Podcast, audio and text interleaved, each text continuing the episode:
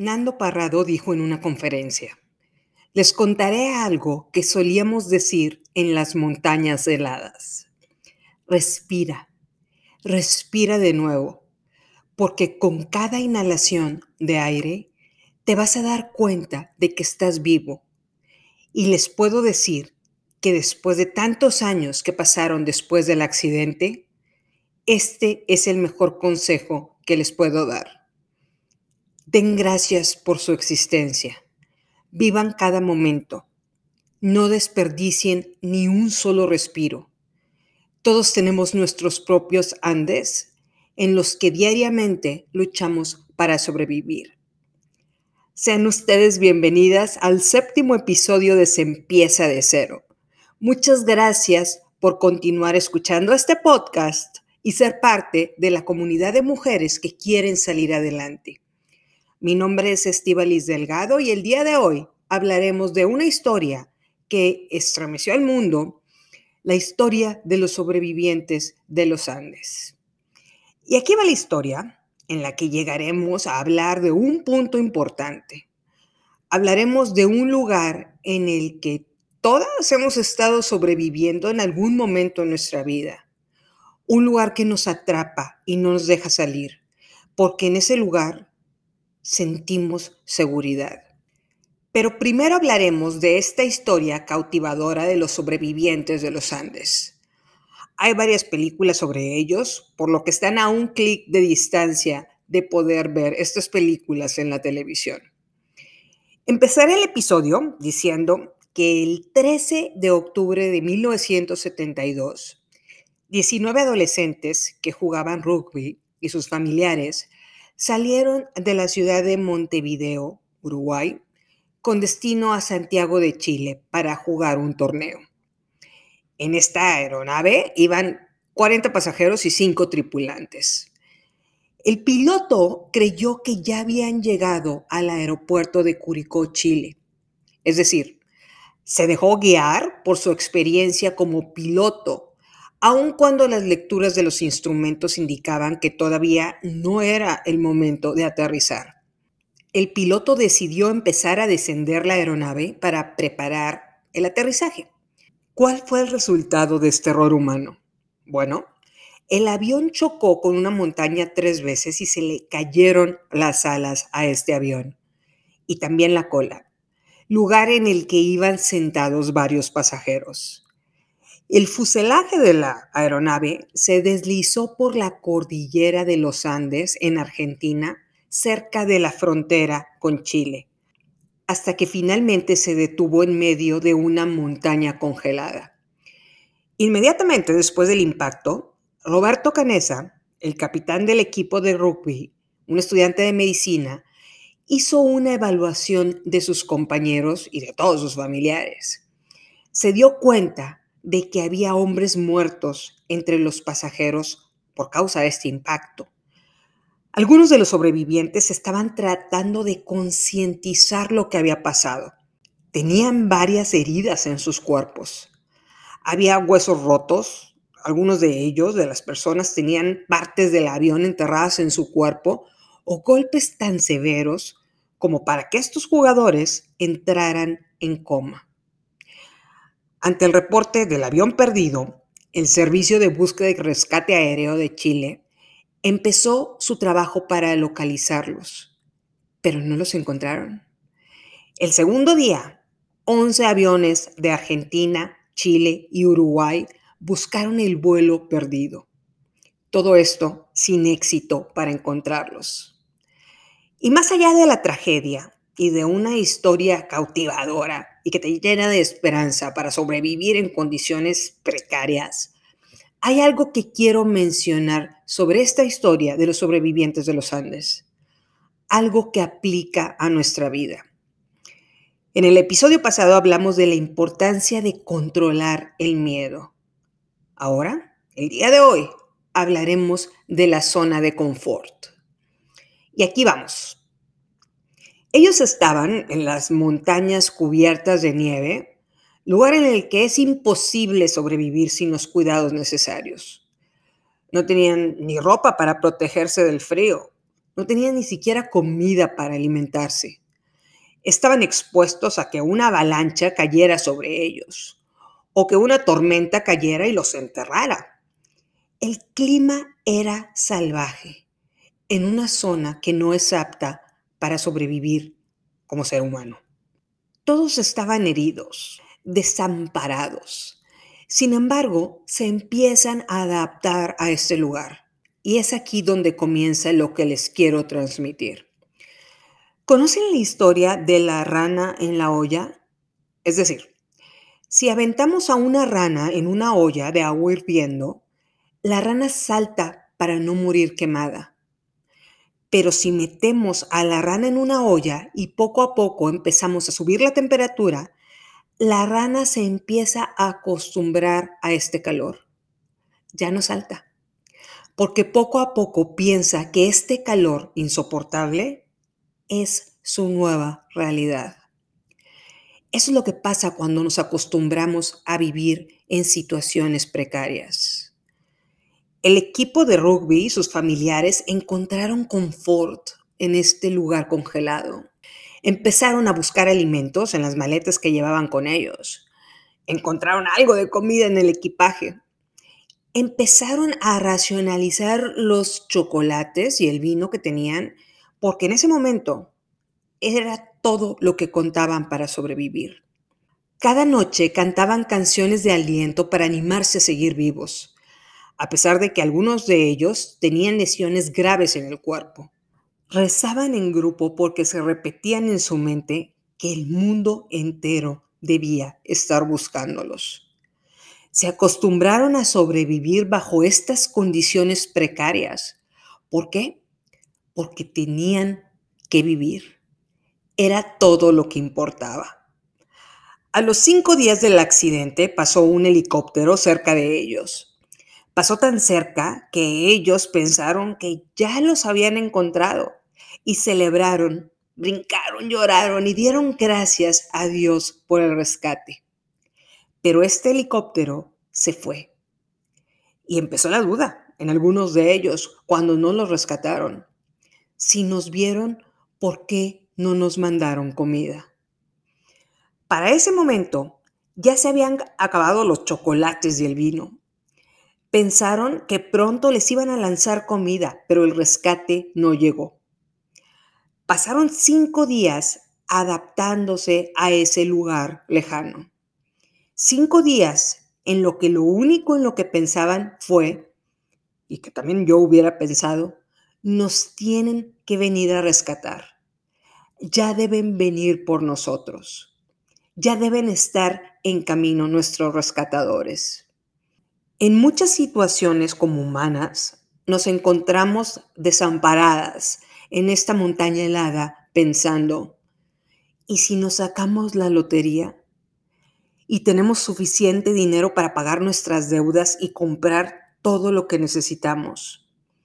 Y si conocemos a un hombre millonario que con una cartera abierta nos arregle cualquier problema que tengamos en nuestra vida. Y si invierto 10 dólares en criptomonedas y se convierten en 10 millones de dólares. Está en la naturaleza humana el esperar que alguien nos rescate. Está en la naturaleza humana encontrar confort en las situaciones adversas, con la esperanza de que alguien nos saque de ese lugar frío en el que estamos sobreviviendo. Estamos programadas para decir, oh, y ahora ¿quién podrá rescatarme? Regreso a la historia de los sobrevivientes de los Andes. Después de darse cuenta de que nadie iba a ir a su rescate, porque escucharon una noticia en el radio que decía que habían cancelado la búsqueda, empiezan su primera expedición para encontrar la batería que les permitirá ponerse en contacto con sus rescatadores. Suben la primera colina pero se dan cuenta de que están muy débiles físicamente. Hay una noticia que les duele saber, la cual escuchan en un radio viejo con el que pudieron encontrar señal. Y dicen, los esfuerzos de la búsqueda del avión perdido se cancelaron después de ocho días. El 21 de octubre, las brigadas de rescate concluyeron que había nulas esperanzas de encontrarlos y dieron por terminada la búsqueda. Las autoridades decidieron esperar a encontrar los cuerpos en el verano, cuando la nieve se derritiera, porque en palabras de los medios de comunicación, era imposible sobrevivir bajo esas condiciones. ¿Qué haces cuando sobrevivir lo consideras imposible?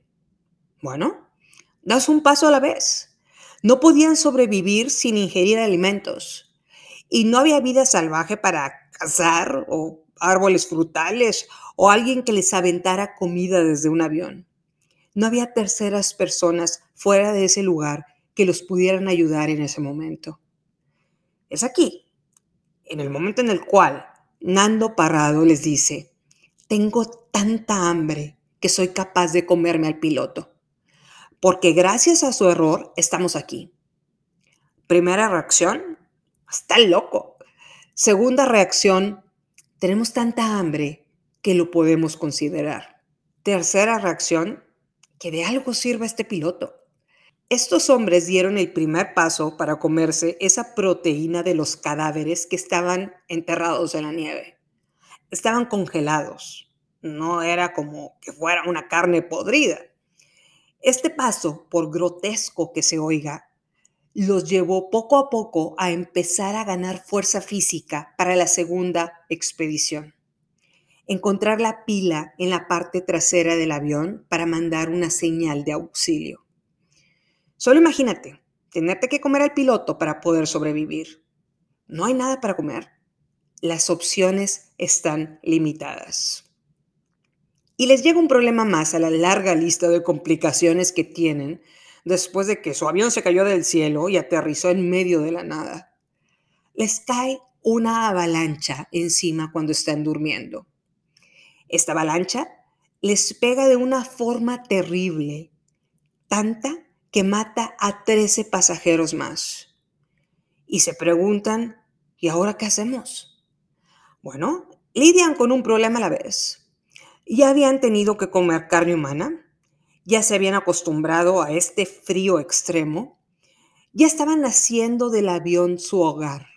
Es decir, lo que había quedado de esta aeronave que cayó con ellos, ya la usaban para protegerse del frío. Y aquí viene un dato muy relevante en las juntas diarias que tienen para tomar las decisiones como grupo. La mayoría de ellos se negaron a salir de ahí para encontrar ayuda.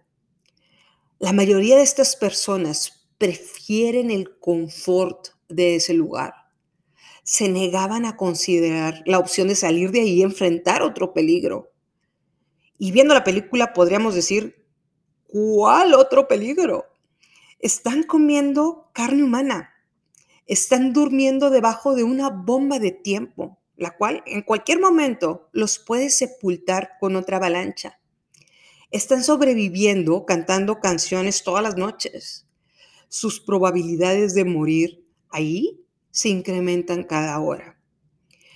Nando Parrado y Roberto Canesa deciden que no escucharan al grupo. Era hora de salir de ahí. Era hora de dejar de esperar que terceros los rescataran y tomar el control de su vida. Y empiezan con una tercera expedición. Dicen Depende de nosotros salir de aquí. Y todavía después de tomar esta decisión, hay personas que les dicen, no se vayan, el clima no es propicio. Pero estos dos hombres, más unos que convencieron, salen a buscar la cola del avión y la encuentran. Y están felices. Se dan cuenta que la cola del avión estaba a tres horas de distancia caminando. Ellos creían que llegar a este lugar era imposible, pero estaba más cerca de lo que pensaron. Y díganme una cosa, volteando a ver nuestro pasado, ¿cuántas veces nos dimos cuenta de que llegar a nuestras metas estaba más cerca de lo que pudimos imaginar? Pero bueno, buscan y buscan con alegría y en este proceso de alegría se dan cuenta de que la pila para comunicarse con sus rescatadores no funciona. creen que no puede ser posible tener tan mala racha en sus vidas. Nando Parrado le dice a Roberto Canesa, lo realmente imposible es haber estado aquí por 70 días. ¿Qué posibilidad teníamos de sobrevivir? Necesitamos hacer lo necesario para salir de este lugar. No solo intentarlo, sino lograrlo. Este es el lugar en el que nos acostumbramos a sobrevivir. Pero déjame decirte que esto no es vida. Nando Parrado y Roberto Canesa subieron a un pico de la montaña de 4.650 metros sobre el nivel del mar y caminaron durante 10 días hasta Chile.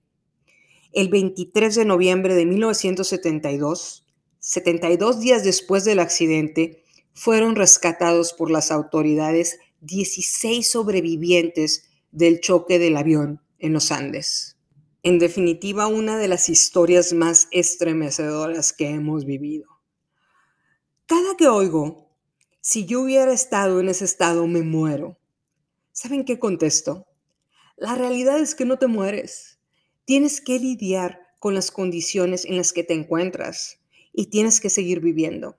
¿Es una historia de sobrevivencia? Sí. ¿Conmovedora? Sí. Pero quiero enfocar su atención a este punto, no para juzgar, sino para aplicarlo en nuestra situación actual. La mayoría de estos sobrevivientes dijeron que no cuando les dijeron que necesitaban hacer una expedición para salir de ese lugar. Perdieron la noción de que estaban alimentándose de carne humana, lo cual no era normal. Sí era necesario, pero era un mecanismo para sobrevivir. Este lugar lo consideraban seguro, aun con las noches frías, las avalanchas o el peligro de morir de hambre. Pero más que el miedo al frío, la avalancha o la muerte, tenían miedo de salir del confort en el que estaban para ir a encontrar ayuda.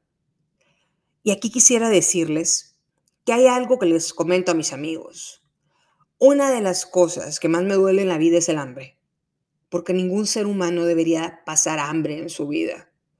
Por lo que esta historia, la de los sobrevivientes de los Andes, es una de las historias que más me duele y me asombra. Yo decidí salir de mi zona de confort y crear dos empresas aparte de mi trabajo como financiera. Le estoy invirtiendo muchas horas diarias a este proyecto, a este podcast. ¿Existe la posibilidad de un fracaso colosal? Sí, pero el miedo es una elección. Estaría tomando piñas coladas en mi balcón, viviendo en esta zona de confort. Bueno, la idea es bastante atractiva. En mi segundo libro, en el libro de la esfera de luz, escribí una frase que dice, el diablo no se te aparece en llamas clamando tu nombre. El mal surge en la vida de un hombre en la insuficiencia un peligro disfrazado de los límites de lo cotidiano que nos hace ignorar todo lo que hemos tomado como verdad en nuestra vida. Creo que es una de las frases que más me han aplaudido mis amigos. ¿Qué pasa si lo cotidiano en lo que estamos viviendo en realidad es un lugar helado en el que estamos de hecho sobreviviendo? ¿Qué pasa si estamos dentro de la olla y poco a poco la temperatura está subiendo y nos vamos a acostumbrar a esto hasta que terminemos con nuestra vida. ¿Qué pasa si en lugar de pensar, nos van a venir a rescatar, solo tenemos que sentarnos a esperar que nos encuentren? Decidimos que está en nosotras dar un primer paso para salir de ese lugar helado y salir a encontrar trabajo y alimento. La verdad es que te tienes a ti si quieres entrar al nivel empresarial, significa que tú tienes que hacer la expedición. Tú tienes que llegar a hacer lo necesario para que tu empresa sobreviva y poder reclutar un equipo de trabajo para que tu empresa pueda crecer. Algunas veces nos quedamos con este más vale malo por conocido que bueno por conocer, pero no tiene que ser malo y no tiene que ser conocido el que te puede acompañar en el trayecto para salir de los Andes. Estar en una zona de confort no significa que el lugar en el que estés es un buen lugar. Estás ahí porque es el único lugar que conoces o en el que te acostumbraste a estar. ¿Y por qué lo hacemos? ¿Por qué nos negamos a enfrentar el miedo a lo desconocido? ¿Por qué estamos en el purgatorio y nos da miedo caer en el infierno? En la zona de confort, nada nace y nada crece. En la zona de confort solamente nos mantenemos cómodas.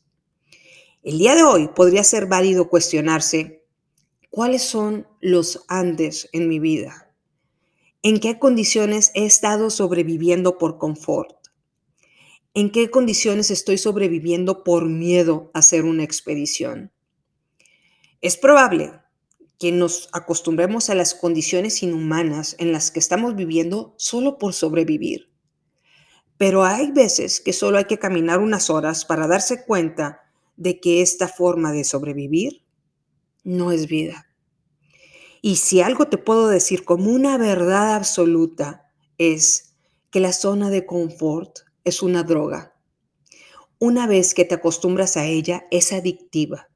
Dale a una persona una estimulación constante, alimento para sobrevivir, entretenimiento y va a tirar sus ambiciones por la ventana. Y va a adaptarse a una vida precaria, si eso es lo que le da seguridad.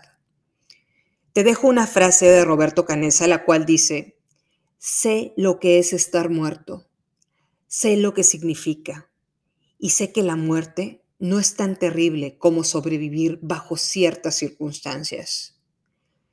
Es hora de encontrar cuál es la cordillera de los Andes que tenemos que recorrer para salvarnos.